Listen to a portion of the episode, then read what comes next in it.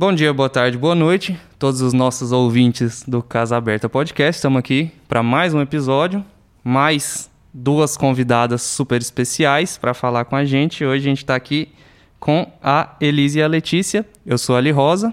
E eu sou Ulisses. E vamos lá, se apresentem para a gente. Quem quer falar primeiro? Elisa, Letícia? Oi, gente. Meu nome é Letícia. Estou aqui para passar um pouquinho da nossa experiência para vocês. Eu não sei se vem ao caso a, a profissão, mas sou formada em educação física, farmácia, estética. Sou muito apaixonada aí por essa área da saúde. E eu acho que por isso que é tão interessante a gente estar tá aqui para falar sobre saúde, né? Importante. É isso, é isso. Elisa? É, eu sou Elisa, tenho 27 anos, é, sou psicanalista e diretora criativa da Summer Fit Academia. Show de bola. Ah, eu tenho 34 anos, tá, gente? Mais velhinha aqui. É, se quiserem sou... divulgar alguma rede social também, pode divulgar da academia de vocês. Eu sou diretora técnica da Summerfit também. Quem quiser entrar para conhecer o Instagram da academia é @summerfitacademia. O meu Instagram também tem muitas informações a respeito desse universo aí, fitness. É Lebaldo, Twitter Let's Baldo. É, eu só tenho arroba Baldelisa mesmo. Instagram, arroba Baldelisa. Então é isso. Hoje a gente está aqui para falar de. Talvez o assunto seja um pouco delicado, mas. É, mas a gente quer falar de saúde, né? E eu não sei se é do conhecimento de todos, mas então é, a Elisa tem uma, uma trajetória de superação aí, né?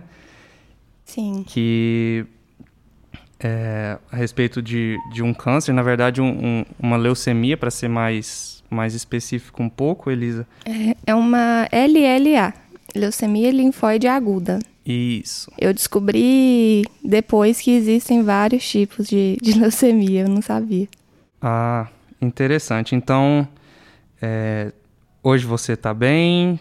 quando, que, quando que foi? Tem, tem quanto tempo? Como que está a recuperação? Como como que vem sendo? Hoje vai fazer quase um ano, né, do transplante de medula. E eu tô muito bem, assim, recuperando muito bem. É praticamente uma vida normal. É, a única coisa que, que me barra mais é o Covid, né? Porque uhum. eu continuo sendo grupo de risco. Uhum. Mas em relação às sequelas, não seriam é, coisas que me impediriam, sabe? De uhum. fazer o que eu já fazia antes. Ah, entendido. Então, assim, acho que pra gente. A gente quer falar, como eu disse, a gente quer falar de saúde, né? Então, eu acho que a gente pode começar tratando desse assunto, da gente falar sobre é, a prevenção, né? O, o, o, o no sentido de, de quais são os exames né, rotineiros que a gente faz, porque é esse tipo de, de doença, às vezes você não, você não consegue. Silenciosa, né? Isso. Então você precisa é, fazer exames rotineiros, preventivos, para se descobrir alguma coisa quanto antes, quanto mais cedo, melhor, né? Como, como que é exatamente isso? É, eu quando eu fiz o exame que eu descobri a leucemia, é, não foi um exame de que eu já tinha hipótese, né? Uhum. Foi um exame para ver se eu, como que estavam meus níveis de hipotireoidismo. Eu fazia acompanhamento semestral e já tinha um tempo que eu não fazia é, esses exames, até por conta da pandemia, né? Uhum. Então, em maio, na última semana de maio, é, eu marquei. Minto, primeiro de junho. Primeiro de junho foi o dia que mudou minha vida. É, primeiro de junho eu fui no laboratório para fazer esses exames. Uhum. É, e aí deu os, meus, os leucócitos aumentados. Se não me engano, estava bem aumentado. Eu não sei nada, gente, esse treino de exame. Eu não sei se quando tá bom é está baixo, se tá. Mas enfim. Deu alteração. Deu alteração. E aí foi quando eu descobri. O, o moço do laboratório me ligou perguntando, né, por que que eu tava fazendo aqueles exames. Uhum. E eu falei que era exame de rotina, que não tinha nada. Ele falou: Você não tá com nenhuma infecção, não? E eu super bem na pandemia, uhum. malhando, trabalhando, filmando, gravando vídeo. É, eu falei, não, eu tô ótima. Por quê? Aí ele falou, não, é porque é, seus leuco... deu alteração nos seus leucócitos. E assim, eu não entendo nada mesmo de exame, nem antes e nem agora. Mas quando ele falou isso, eu tava almoçando. Na hora eu comecei a chorar, porque eu sabia o que, que era. Hum, Então foi por causa desse exame de hipotireoidismo que foi mais. então, É como se ela soubesse. é, você sentiu que, que poderia ser uma coisa muito ruim, né? É, na hora me veio leucemia. Eu não sei se é porque o nome é leucócitos, É. né? Eu devo ter Uhum. associado. Sem saber, eu sabia o que, que era. Mas, por exemplo, leucócitos nos exames de sangue que a gente sempre é recomendado fazer anualmente, aquela, aquele exame de rotina sempre faz parte do exame também, né? Então, é, como se diz, às vezes a gente fica sem fazer exame. Você tinha um- uma outra questão de saúde que, que era é, relevante fazer sempre esse exame, mas então é, esses exames, esse check-up que a gente fala, né, de saúde, isso é, é, é importante também, né? E, e outra coisa que me vem assim à cabeça é a questão do, do estilo de vida, porque eu sei que você sempre foi uma pessoa saudável, né? Vocês têm é, a academia, vocês estão envolvidos, sempre fazendo atividade física. Eu sei que é, antes, durante e após o tratamento, você sempre manteve é, é, essa rotina. Como, qual que é a importância, vamos, vamos falar assim, da, dessa, é, da atividade física, da manutenção de um estilo de vida saudável para na, na superação assim de, do- dos obstáculos? É, cientificamente, é, eu não, não posso falar, mas é, na minha vida pessoal, Aham. teve muita importância é, por eu ver as outras pessoas que passaram pelo que eu passei, não tendo uma recuperação, uma recuperação tão rápida quanto eu tive. Aham. Então, é, eu cheguei a ficar entubada, né? Eu fui para UTI. E aí, depois de uns três dias, eu consegui é, andar, cons- eu conseguia me levantar devagar, Aham. me locomover. Mas é, eu fi- fico sabendo, né? Hoje pela internet a gente tem acesso a muitas pessoas e a gente é, compartilha as experiências de que não é assim com todo mundo. Então, às vezes, eu, eu coloco alguma coisa que eu tô malhando e tal. Vem Aham. algum Monco Friend e manda mensagem: Nossa, eu não tô conseguindo subir uma escada, o que, que você tá fazendo? Então, eu acho que é por isso. Porque eu já fazia. E eu sempre fiz de tudo, né? Em relação a exercício. É, então, foi muito importante. Eu, já, eu era, já era consciente Aham. de que aquilo era fundamental para minha cura. É, nesse, nesse quesito também a gente pode ver que não tem como você desligar o corpo e a mente, né? É, Não, o- não você tem. exercita o corpo, você melhora a mente também, é automático, sabe? É- eu acho que isso tem uma importância grande também. né? Muito, muito. Porque no, no hospital até tinha uma bicicletinha ergométrica no corredor da, da ala oncológica. E aí, quando assim, era difícil eu sair do quarto, mas quando eu saía para ir nessa, nessa bicicleta, eu colocava lá um rock set, já pensava que eu era. Como que chama, gente? Mary. a Mary, com aquele cabelinho, e já pedalava e tal. Então, assim, é, eu acho que ser consciente sobre a, a importância disso, a importância do cuidado físico, cuidado mental, é, assim, fundamental. Não tem, não tem como é, deixar isso de lado.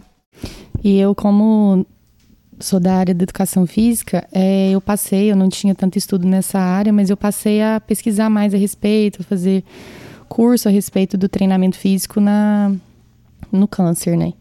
E ao contrário do que as pessoas pensam, a, a gente tem que fazer o treinamento resistido, que é o treinamento de força, durante, inclusive, as quimioterapias. Porque a recuperação é muito melhor. Então, a Elisa fazia pelo menos duas vezes por dia, né? É, dentro do quarto e eu sempre estava ali pesquisando para ajudar ela, inclusive quando eu fui para São Paulo, vai fazer um ano agora da coleta da medula. A gente sempre tentava fazer exercício que fosse com elástico, que fosse exercício de alongamento, exercício de força, né? Mais calistênico, com o peso do corpo. E eu, não, eu não sei se a gente lembrou de, de comentar, mas eu a Letícia falou. e a Elisa são irmãs. É. Sim. Aí. Mais irmãs que nunca, né? É. irmãs de, de alma, medula, de sangue, sangue. duas vezes aí. Pronto. Mas é muito importante. Então a gente percebe a recuperação de quem faz exercício físico, ela é anos luz na frente de quem não faz. É, e a gente vê assim no caso da Elisa que é um câncer que foi um câncer, né? Porque acabou. É um câncer não localizado, né? A gente fala os outros cânceres sólidos. Então, em todos os tipos de câncer, uhum. você tem que fazer exercício durante o tratamento. Não tem que ter medo, você tem que cuidar apenas da imunidade, porque quando você faz exercício, a sua imunidade tem tendência a querer cair. Então é só regular a intensidade dos exercícios, mas jamais deixar de fazer. Certo, uhum. isso é importante também no até assim, no tra próprio tratamento. Então, Sim. É, tá junto, né? Faz, é uma... é, faz parte do tratamento em si, né? Sim. Isso. Assim, Elisa, até você falou no início, é, você falou do, do tipo específico da leucemia que te atingiu. Você é, deu uma estudadinha nisso? Você até falou assim, eu dei uma olhada, tem outros tipos. Se você puder falar pra gente, até pro pessoal, porque eu, por exemplo, não sei. É, até te pergunto, se você puder falar sobre isso pra gente, que você pesquisou, é, mas é, é superficial, não precisa. É, porque eu não sei, eu não sei nem, assim. nem o superficial. Não precisa virar hematologista. É, né? Não, é só os tipos. Né?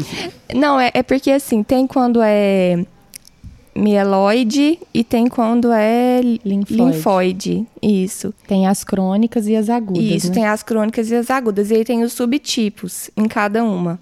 O meu subtipo, se não me engano, era o B que é uhum. é um pouco é, menos grave. Branda.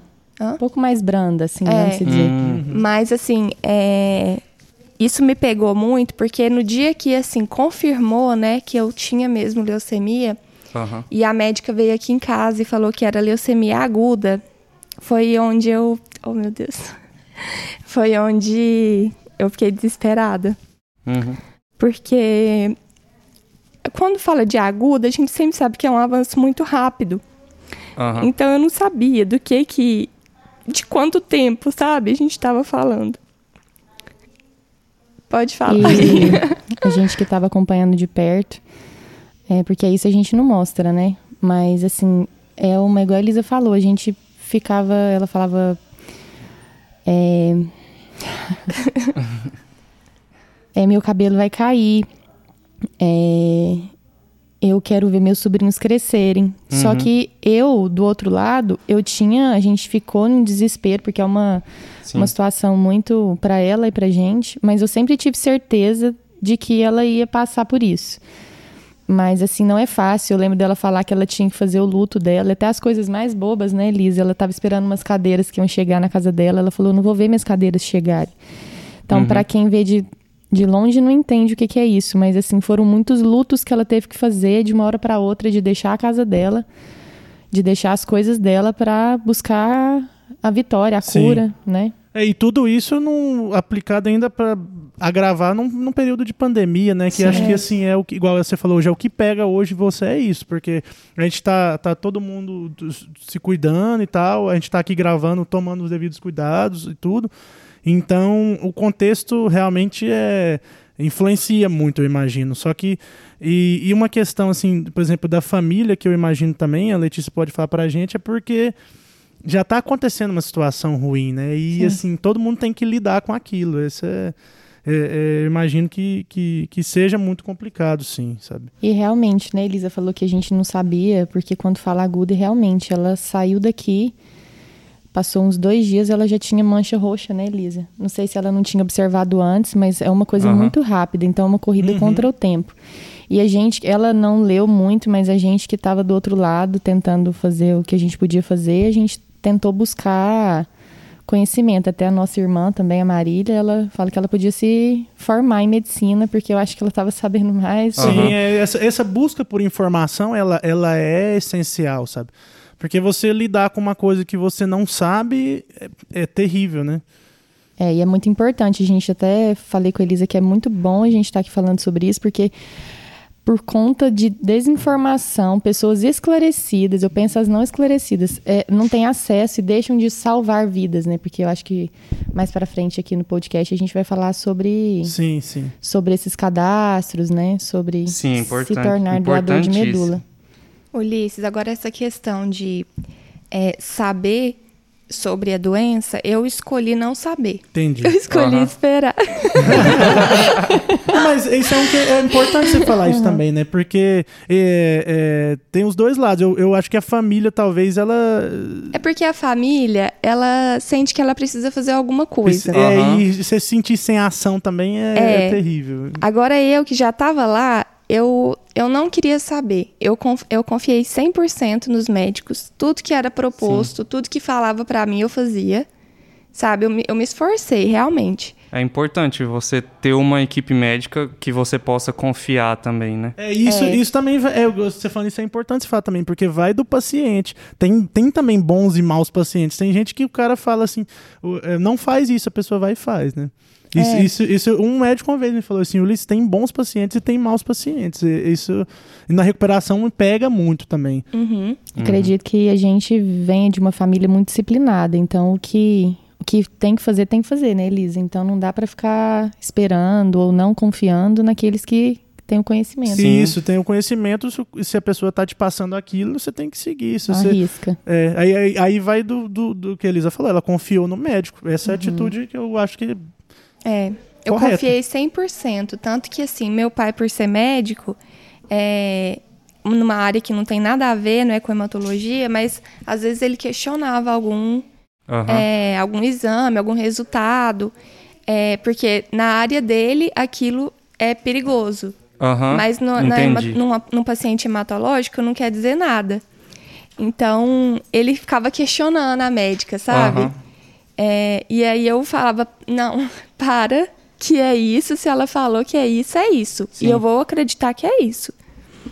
Então. Mas é, mas é importante também, né? Faz parte do processo, às vezes, é, questionar alguma coisa até para procurar entender. Igual você falou, não é da área dele, né? Seu pai é pediatra. Uhum. Então, não é da área dele. Às vezes ele viu o próprio questionamento que ele faz, para ele é bom também, né? Sim. Porque, igual você falou, dentro da, da área dele, se ele vê aquele exame tá alterado, então ele vai ficar preocupado. Aí a, a médica fala: não, calma, não é bem assim. Então, até para ele é um é importante, né? Tranquiliza uhum. também, né?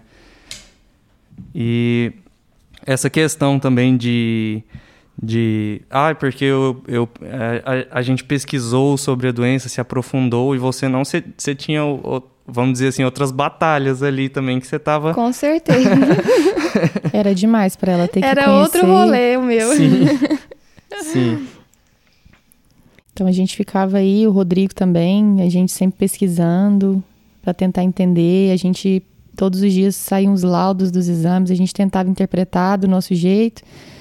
Mas é igual a Elisa falou, a gente que está do outro lado, como família, né, a gente quer fazer o que a gente pode, né? É, isso é e assim, se eu pudesse resumir o que, que é isso, o que, o que eu vivi, e nesse momento é, é realmente para uma guerra. Você uhum. larga tudo e tem que ir para uma guerra.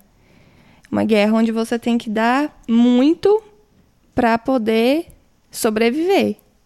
Só sobreviver.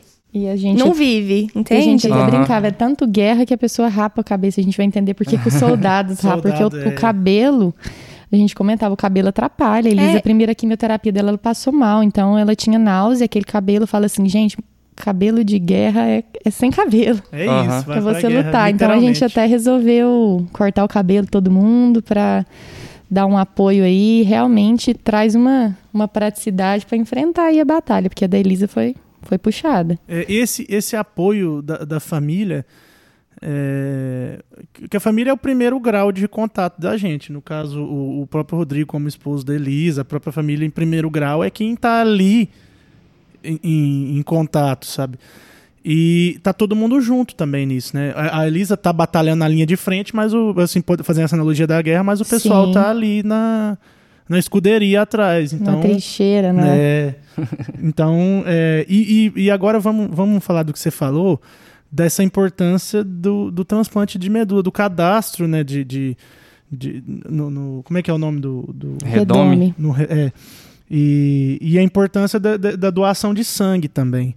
Porque é, é importante falar isso. Até o Alisson me falou. Eu, por exemplo, eu nunca doei sangue, sabe? Uhum. E toda vez eu falo que eu vou, aí quando eu tava, tipo, me sentindo bem pra, pra ir, da- deu pandemia e eu fui deixando, eu falei, ah, eu fico até com vergonha, sabe? Mas eu falo, sabe? Eu não, não doei.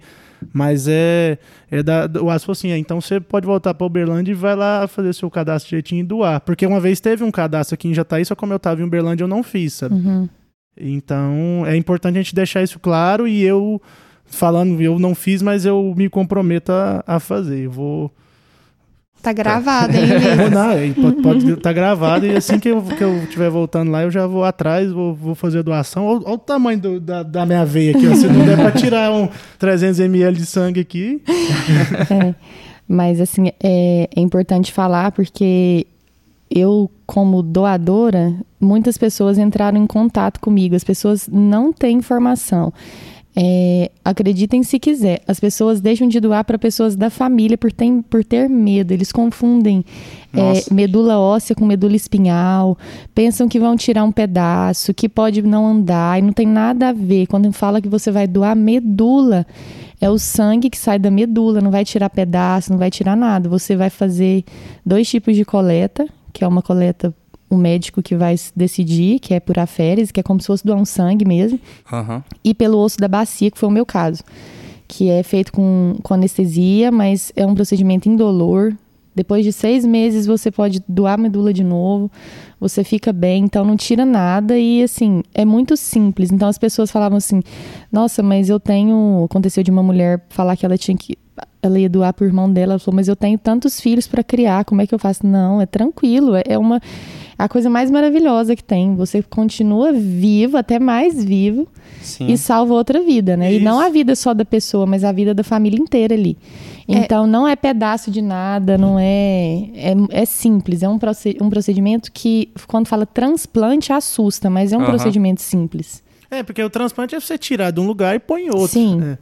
E no caso ali é sangue, não Sangue. é órgão, não é. Não é É, órgão. é uma coisa que regenera, né? Sim, sim. Em 15 dias a medula já tá normal. Só que não pode doar porque você tem que ele tomar, às vezes, um ferro, um ácido fólico para recuperar, mas é, eu tô aqui, tô viva, tô bem.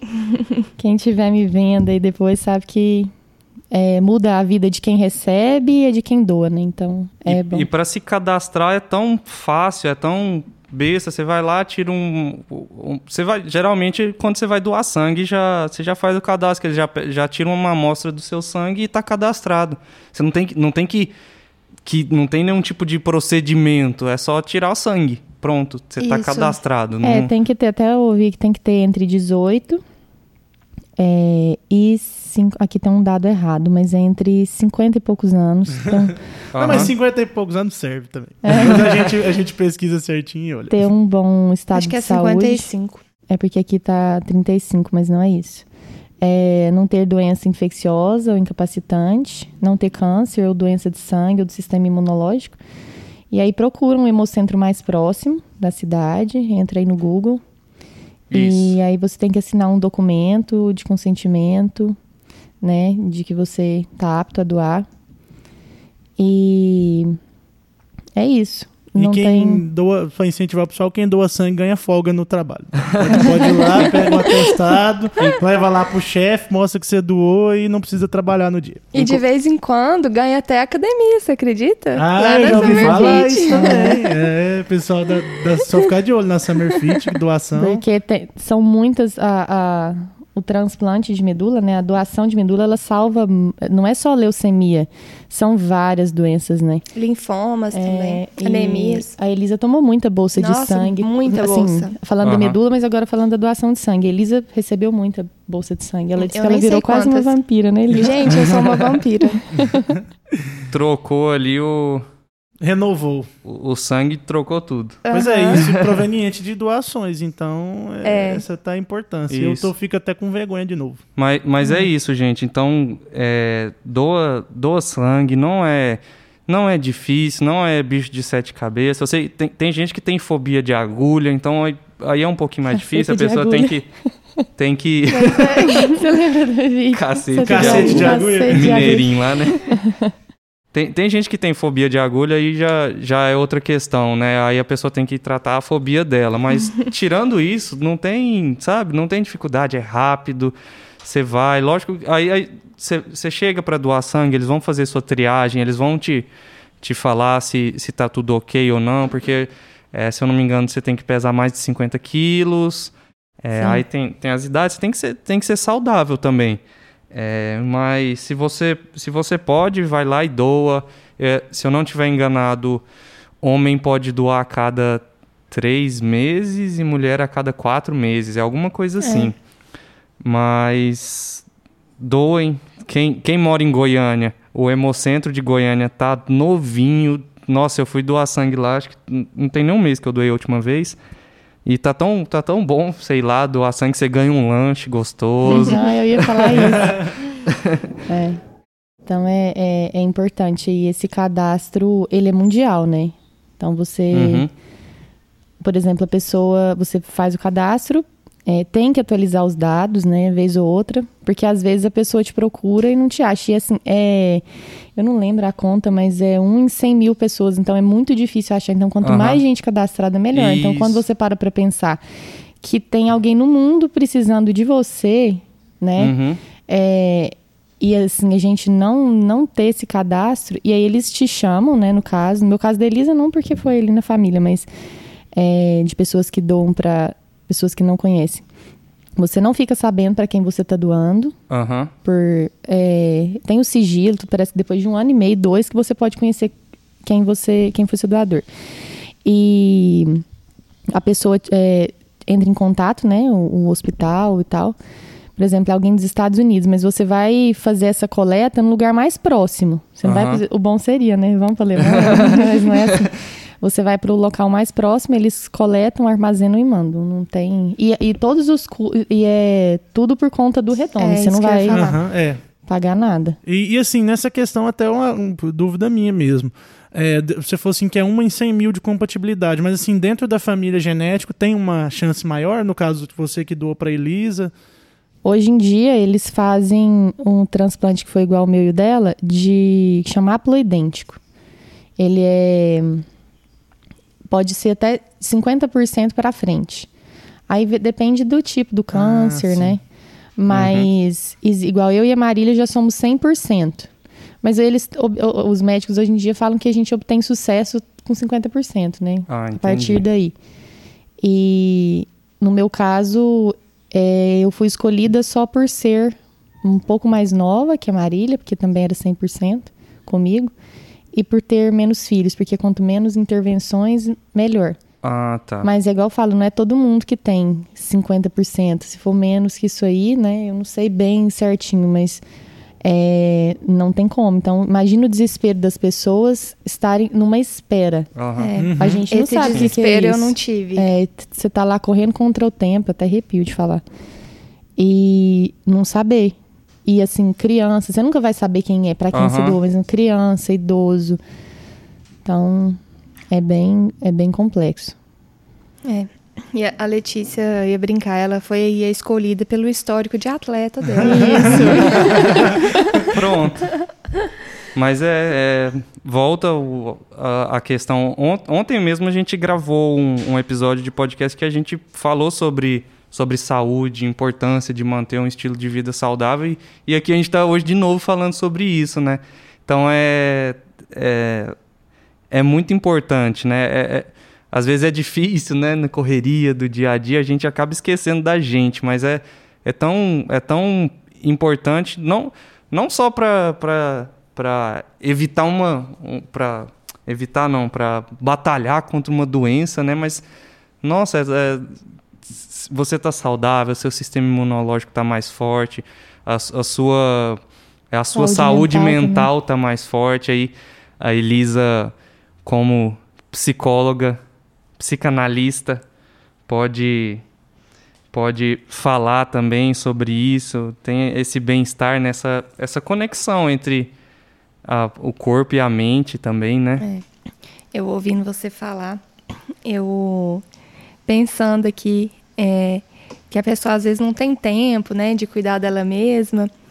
Eu não sei o que, que teria acontecido comigo, né? Porque eu cuidava do corpo e da mente e ainda passei por essa. Sim, pois é. Agora, foi muito importante, sabe? Tudo que eu fiz antes foi muito importante para o jeito que eu lidei com, com a doença. Tanto que nos primeiros dias, né, quando a notícia se espalhou, toda hora eu recebia mensagem falando assim que eu estava sendo muito forte e que não imaginava que eu era forte desse jeito. Aí eu falava, pensava, gente, mas o que, que, que é isso? eu sou forte, eu faço análise, eu malho, eu treino, eu cuido de mim direitinho. Então, faz muita diferença em como lida com, com tudo. Não deixa de ser difícil, Aham. mas eu acho que é um difícil que, que é possível, sabe? É. E assim, a, a leucemia, ela não é uma um tipo de câncer que tem como, vamos dizer assim, prevenir. Ele acontece, igual a Elisa era saudável, corpo, mente, e aconteceu com ela. Tem muitos cânceres que podem ser evitados com a prática de exercício, alimentação saudável, né? Os cânceres mais sólidos, câncer de intestino, de estômago, Pulmão. pulmão, né? Evitar fumar e tal. Mas a Elisa sempre fala que ela descobriu e ela viu a importância justamente por causa do, do exercício físico, né? Que você falava que. É, é porque assim, eu só pude descobrir o, o- o- a leucemia porque eu me observava. Isso. Então, Aham. quando alguma coisa estava diferente, eu tinha noção para correr atrás. É, para eu descobrir, por exemplo, a- o hipotireoidismo, eu percebi que era porque eu estava ganhando peso, eu estava mais desanimada, e aí eu fui atrás disso. E aí, novamente, eu achei que a minha dose estava baixa e que eu tinha que refazer os exames para alterar a dose. E foi quando eu fiz a, o exame que deu né, a LLA. Então, precisa estar atento. Prestar atenção Prestar no- nos atenção. sinais. o que corpo seu avisa, né? O é, corpo tem um avisa. aluno, um ex-aluno da academia que também está num tratamento de, de leucemia. E ele descobriu, ele fala pra gente que foi muito importante, porque ele descobriu que ele corria Uhum. e ele começou a se sentir cansado. Ele não estava um cansaço normal. Então, se você pratica, você já, opa, tem alguma coisa errada aqui. Então é importante até pra isso, né? Uhum. Você tem esse, esse parâmetro, né? É. É, porque se você tiver só jogado no sofá o dia inteiro ali, Uhum. você- também seu parâmetro, você não tem um. A hora que vê, passou de hora. Morre, fica ali mesmo. Nossa. Assim, a gente falou também do, do- do- do- da importância do exercício físico, né? E a questão da, do, do psicológico, sabe? Com, é, é, isso é até importante falar, o que um acompanhamento psicológico é, acho que é essencial. Primeira Se você estava fazendo acompanhamento também, como é que é isso? É, eu, eu sempre fiz, né? Se brincar, tá fazendo 10 anos que eu faço análise duas vezes na semana, assim, religiosamente. Então, eu sempre fui muito bem ampara- amparada nesse sentido. Aham. É, Eu não sei nem como explicar isso, a importância disso, mas É porque pra você é natural, né? é, E eu sei que quando ela tava na UTI, a gente falava assim, nossa, gente, ela podia. Tinha que ter como. Ela tava querendo até psicografar, né, Elisa? Você ela precisa falar, gente, pra ela curar. Né? É, a cura a através cura- da fala. a cura através dela. Não, da então entendi. Pra você foi natural, então, né? Como É. você já fazia esse acompanhamento há muito tempo, eu sei, eu tô fazendo, eh, já tem um ano que eu tô fazendo, sabe? Eu sei que muita coisa mudou, sabe, na mi- minha vida de um ano pra cá. Uhum. É, pra Então- mim foi natural, mas aí assim, é claro, quando a gente tá com uma conversa direta com a morte, né? A coisa fica muito mais intensa. Aham. Então, é, a leucemia faz a gente passar por vários lutos. É luto o tempo inteiro, é luto e luta mesmo. Aham. É, e aí, falar desses lutos, dar nome a esses lutos, porque é muito complicado. É a coisa do perder o cabelo, né? Que é o, o mais comum e o mais lembrado. Tá, raspa o cabelo, mas o que, que esse cabelo é, significava na minha vida? Não é simplesmente, ah, não, o cabelo cresce, né? Porque ela Não escutava. é isso. Porque o cabelo tem a ver com o feminino, Aham. o, AV tem, o cabelo tem a ver com, com a menina loira, que eu sempre fui loiro, o Alisson era meu colega, sempre era meu cabelo. É, então, tem a ver com muita coisa. Então, é, é um luto de tudo isso. Sim, É não, não tempo- é só o fio ali, né? É. Do cabelo. É o, ele É carrega um história, né? significado, um- uma carga emocional, um- um- uma representatividade na, na sociedade, né? E, e aí a gente está falando do cabelo como os- um símbolo, né? Um, um grande, um grande símbolo, porque tem é, outras É, tem, coisas tem também. outras coisas. É, o, o jeito, assim, com- com- como vai começando a, a quimioterapia, o corpo vai ficando muito diferente. Não só no Aham. sentido estético, mas no sentido de aptidão mesmo. Tinha dias, assim, que de um dia para o outro, é, eu não conseguia levantar da cama. Eu não conseguia conversar com ninguém. O, Aham. a- é, o humor também fica muito alterado com as medi- medicações. Então, Ah, é luto o tempo todo. Depois que eu saí da UTI, eu não conseguia sentir o gosto das coisas.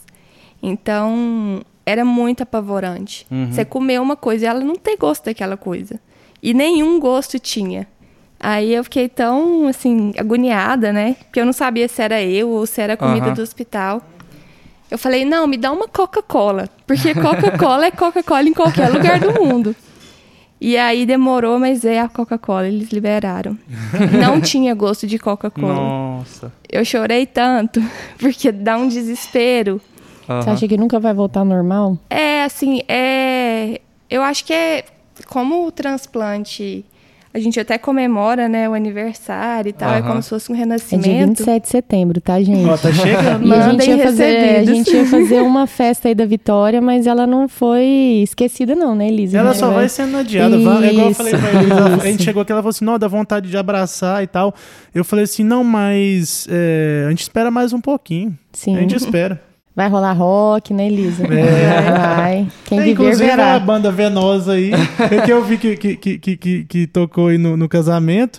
E a banda Venosa já foi em N show dela lá em Uberlândia, sabe? É sensacional, achei muito bom. É, e vai, já- vamos rolar esse rock aí. ó. Já tá Vai, vai. marcado, tá só esperando Save the poder. date. Mas o que eu tava falando. O que, que eu tava falando? Era- Sobre... Era importante. Ah, sobre. É, é porque eu tava fazendo uma analogia, né, na verdade. do cabelo que, e tal. É, é como se eu tivesse renascido mesmo e tendo que aprender a lidar com o mundo de novo. É, Sim. a- tive que aprender a andar de novo depois do, do transplante. Tive que aprender a fazer xixi e cocô na hora certa e no lugar certo, porque eu Aham. não tinha controle. É, Caiu a unha, caiu, caiu o cílio, a unha, os cílios, tudo. Então é um Aham. bebê mesmo. Sim, nossa. É um recomeço, né? É. E assim, é porque o, é, é, até ia falando assim, porque talvez o pessoal não, não saiba muito bem, porque a- a- o próprio tratamento, ele, para ele controlar e destruir as células que estão se multiplicando com um defeito, ele destrói outras células também, né? Então, É, ele vem. é, eles, Elisa fez químio e rádio. é, ela ficou zerada. Imagina uma pessoa com zero de leucócitos.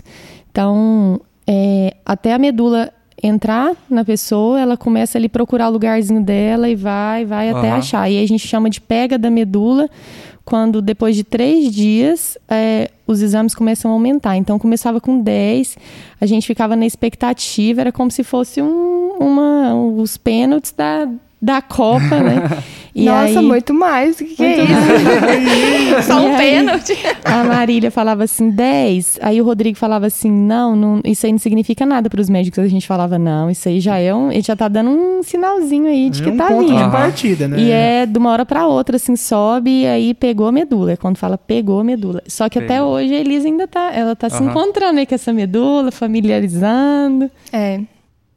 Tá aí. Ainda fica. Ainda tem. Mesmo quando você fala que pegou, ainda, ainda tem um, o processo ainda que.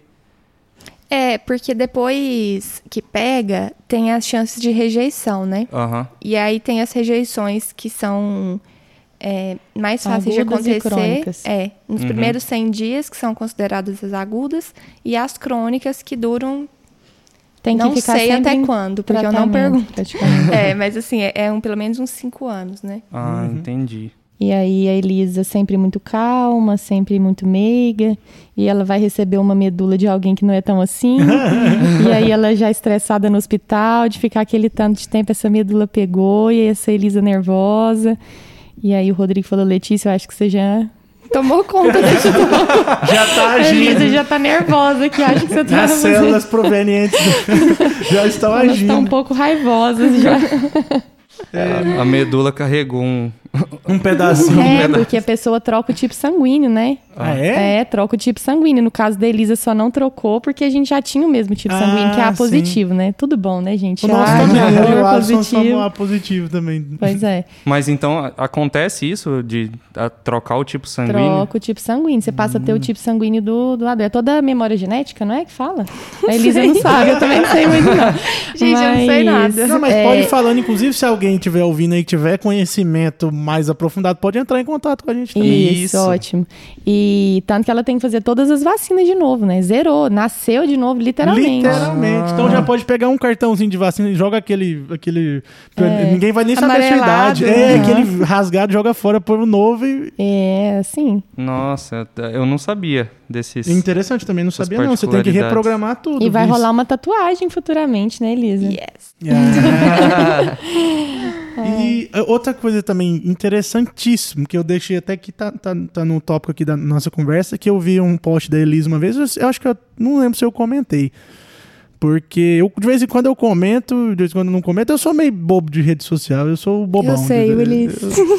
Só no Twitter ele é. No Politizado. Twitter, é. Sim. a Mas, gente enfim. fica assustado. Twitter a gente deixa assim no, no low profile. É, né? o que é falar sobre a romantização, não eu pus aqui do câncer, mas não só do câncer, de doenças em geral, sabe? Porque isso, eu, a meu ponto de vista, sempre eu falei, isso é, isso é uma coisa perigosa, sabe? É, e eu vi um post assim, um dia, eu falei assim, nossa, é bacana que a Elisa tá, tá- tem essa visão, e até falei pro Alisson, se a gente pode pedir pra ela falar alguma coisa sobre isso, sabe? Uhum. É, é porque. Como é que eu posso explicar isso? Fica parecendo que o câncer é o que fez eu mudar a minha vida, é a, a Uhum. doença que fez a pessoa é, ser uma pessoa melhor, sabe? Como se fosse a causa. O, o Aham. protagonista fica sendo a doença, não a Ah. própria pessoa. Uhum. Então, assim, é, quando me perguntam o que, que você mudou por causa da doença, as pessoas esperam que algo tenha mudado. Aham. Talvez tenha mudado, mas assim, não foi isso. Eu mudei. Eu Sim. mudei porque sou eu. Sim. E aí eu fico, às vezes eu fico assim, é, pensando, sabe, se com a vida de outras pessoas é preciso de uma doença para que ela passe a enxergar a vida de outro jeito, enfim. Uhum.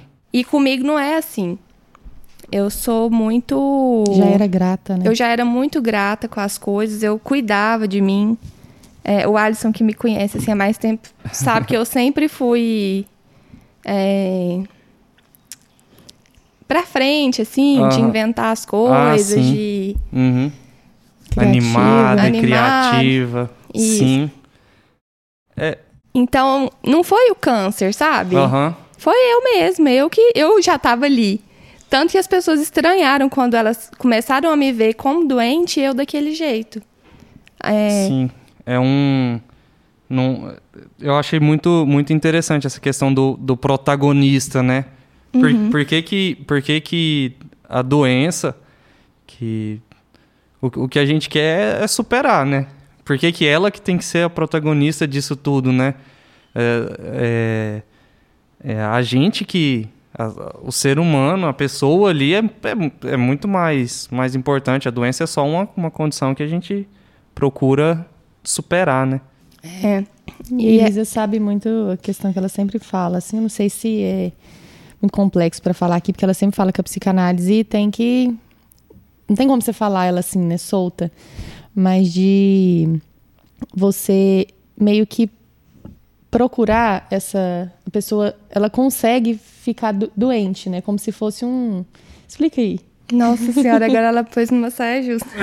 Mas assim, você entendeu o que eu falei, né? É, é assim, é porque a psicanálise é uma coisa é muito do inconsciente, né?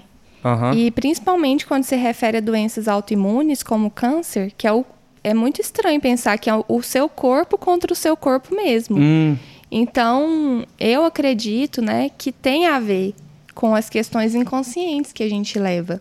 Aham. Eu acho que a gente mudou totalmente o Ah, vocabulário. mas é porque mas eu, é- fi- eu, é- eu gosto, é, eu- é porque eu também faço análise. Então Uhum. eu acho. é, curioso. Eu sei que não é todo mundo que ouve, que entende, às vezes vai para outro lado, mas. É... Gente, façam análise, façam terapia. É, Importante. porque Todo é, mundo. é muito, assim, autoconhecimento. É, é tanto que, assim, a medicina, ela não reconhece essa parte psíquica. É, Aham. Eu acho que vai demorar muito para reconhecer isso como, como causa, como origem de doença. Aham. É, as pessoas que eu perguntei no hospital, perguntei para um enfermeiro por quê, né? Que da onde que veio esse câncer? Aí ele me falou Então, é que- isso, é, entendeu? É, eu tava tentando. Ele falou que é porque eu morava. Perguntou onde que eu morava. Eu falei que era em Jataí, né? Ele, ah, é uma cidade agrícola, né? E tal. É porque lá tem muito veneno. Aí as pessoas. né, Só que assim, não é isso. Eu Aham. nem morava em Jataí, eu morava em Goiânia. Não, é, isso daí é porque é aquela coisa, no- na questão de, de leitura, assim, de ver o que, que é o processo físico do acontecimento do câncer, é um negócio que, assim, é porque eu tenho minha- minha- minhas crenças e eu, eu, eu trabalho, trabalho, ó, eu acredito muito em coisa estatística, sabe? É uma falha do corpo, sabe? E aqui, o que, que eu ouvi falar? Que o nosso corpo, por exemplo, a gente tem o, o, a gente, o RNA é o que dá comando para a síntese de proteína. Então aquilo acontece trilhões de vezes no seu corpo por dia. E se der um errinho, seu corpo tem que ir lá e corrigir, reprogramar. Se ele falhar em uma dessas trilhões de reprogramações, a célula nasce, uma, sintetiza uma proteína defeituosa, a célula vem defeituosa e aí começa um câncer, sabe? É, e é igual a Elisa estava falando, que as pessoas ficam buscando uma causa também. É. Você falou do biológico, mas fica uma, uma causa só biológica e não é, né, Elisa? É. Tipo assim, ah, o micro-ondas, quem usa micro-ondas demais, quem usa isso, é igual esses dias a Elisa foi Quem um- toma refrigerante, eu nem refrigerante, eu tomo. Não, é, não, isso, é- isso assim, isso a gente sabe que aí que tá. Tem essa chance, ela aumenta um pouquinho, mas não é a causa. É, e assim, não tem uma comprovação, pelo menos para leucemia, não uma comprovação. E a Elisa tava comendo churrasco esses dias, falou, é, carne assada dá câncer. eu lá comendo carne assada. Mas aí, se for pensar nisso, gente. a gente envelhece porque a gente usa oxigênio pra, pra gerar energia, né? Então É, não faz e- muito sentido. E aí eu acho que a questão das doenças são muito mais psicológicas,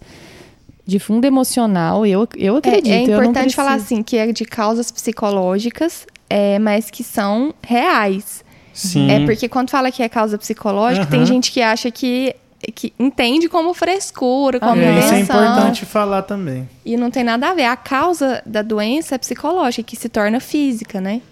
É, tem um efeito. Isso pra mim, eu de me conhecendo, tem um efeito muito claro do que do psicológico sobre o meu corpo, de efeito físico, sabe? É muito claro pra mim o que eu já passei, que eu já vi em mim. Eu também. Então, Sim. É, é, é meio que. E assim, a, a ciência hoje avança para essa área, sabe? Tem acho que muitas pesquisas em cima dessa área, o pessoal tá é, focado, porque assim, é- aí a gente já vai entrar em outro assunto, até acho que vou, vamos entrar, mas vamos já sair dele. que é, por exemplo. Muito, algum tempo atrás, quando não tinha estudo dessas doenças é, de, de- a nível mental, é, a pessoa era um preguiçoso, ele não queria fazer nada, mas na verdade ele tá com uma doença, tá? Tem alguma coisa que não tá, entre aspas, normal no corpo dele, sabe? Não é uma coisa física, você não tem Um um, desequilíbrio. um machucado pra você ir lá e ver. A pessoa tem que falar pra ela poder Aham. externar aquilo que ela tá sentindo. Então, essa, a ciência avança muito nessa área hoje em dia, porque até num, num conceito desse de pandemia, ah, depois que, vamos dizer que amanhã todo mundo possa sair, acabou o vírus e tal, vai sobrar muitos desses problemas nas pessoas, sabe? Então, Muitos. tem que ficar atento a isso, sabe? É, a, a questão psíquica, pra mim, é a fundamental. É claro, né, que sem quimioterapia, sem a radioterapia, sem as inúmeras é, coisas que eu fiz no hospital, procedimentos, é claro que, que sem isso eu não teria sobrevivido, mas eu acredito muito no desejo, é, no meu desejo de viver. É, a, a psicanalista da Elisa, porque quando ela estava entubada, ela, minha psicanalista também, ela falava, Elisa quer muito viver. E aquilo dava um conforto, a gente sabia que ela queria viver. E eu Aham. acho que isso é muito importante. Com certeza. Sabia que ela estava lá apagada, mas ela sabia que tinha gente esperando ela, ela sabia que Uhum. tinha, assim, uma corrente do bem, né? Querendo ela ali. Então, eu acho que fazia todo sentido. Ela que vai poder falar, mas era o que a gente achava que vinha dela, assim. É. uma outra oportunidade a gente pode Entrar falar nisso. sobre isso, É. sobre pulsão de vida, Era é, isso que eu queria que ela falasse. Não, entendeu? mas acho que dá pra gente deixar É, pra, mas eu pra acho que não dá pra falar, oportunidade. muito É, complexo. Vamos deixar. E assim, pra gente encerrar o nosso papo, tem uma coisa que tá vindo bacana aí que a gente tá sabendo, né, Alice? Estamos sabendo que você está escrevendo um livro, Elisa. É, eu comecei a escrever no meio do tratamento, é, não sabendo o que, que ia virar, e ainda não sei o que, que vai virar, porque igual eu falei pro Alisson, eu tô escrevendo por inspiração mesmo, não é uma, uma coisa de que eu quero publicar, que eu vou publicar. Uma hora vai sair. Mas está sendo muito importante colocar em palavra é, aquilo que eu vivi, né? A minha experiência, misturada também com um pouquinho de fantasia. Ai, que legal.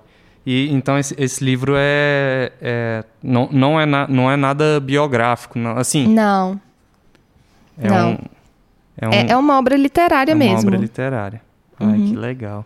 Mas é bom, eu sou. Gosto de escrever Eu, algumas que- coisas. eu quero meu autógrafo, só sei disso. Não, eu- nossa, eu vou estar vou tá lá na, na filinha Na da, fila. na É, lá na estreia. fila né? do autógrafo. A gente pode fazer no dia vi- da vitória, né? Da festa, a gente já põe uma mesinha, né? É, dá pra e ela já planejar. assina e tal.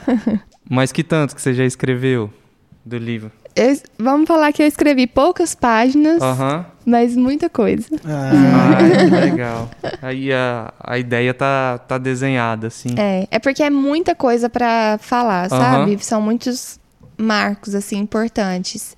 E dentro de cada coisinha é, tem, tem muito pensamento, Uhum. sabe? Tem muita Sim. ideia, muita. Reflexão. Muita Ai, reflexão. que legal. bacana, gente. Acho que. A gente- fala que todo mundo tem que escrever um livro, Aham. né? É, já tá fazendo. Eu vou garantir o meu. O meu ainda tá um pouquinho distante. O meu, se eu, já tô. Eu tenho meus poeminhas lá que eu tenho vontade de juntar eles pra fazer um livrinho. Vamos ver se. Ah, não, se for juntar poema, eu já devo ter uns três livros, mas Não, mas é um livro, aí não deixa de ser. pronto. Mas acho que foi Fiquei imaginando bacana. aqueles 20 poemas, sabe? Assim, Cecília Meirelles. Cecília Meirelles. Ai, muito bom, gente. A gente agradece demais por vocês terem batido o papo com a gente. Agora, de novo, a gente no final a gente dá a, a oportunidade de vocês falar de novo das redes sociais, pode falar da academia também, porque estamos aqui falando um, um negócio de saúde e a gente falou, falou, falou, falou. E o corpo e a mente estão juntos e vamos exercitar, galera. É isso. É, a Summer Fit Academia, né, que fica em Jataí. É o Instagram, arroba Summer Fit Academia. O meu Instagram pessoal é Baldo Elisa. É por lá também que eu faço agendamento, né, da, da- de psicanálise. E de minha parte é isso. Muito obrigada A gente que agradece. por rever vocês. Letícia, algum recado final? Então, conheçam a academia, quem for de Jataí, quem não for também vier dar uma passada aqui, vamos conhecer, que é uma ótima academia, um clima muito bom lá dentro. É, com certeza é um lugar que cuida muito do corpo, mas cuida também da mente. Importante. É, eu tô aí sempre dando um suporte lá. Tem informações também no Instagram, arroba Lebaldo. É, o Twitter eu não vou divulgar, mas O Twitter é, é a parte. é a parte. Gente, não procurem meu Twitter, eu não tenho Twitter, Não tá? tem. Eu também não tenho, não. A Elisa disse que a gente fica falando no Twitter no lugar errado, né? Fica É. todo mundo falando, desabafando, vai desabafar no lugar certo. Vamos fazer a análise.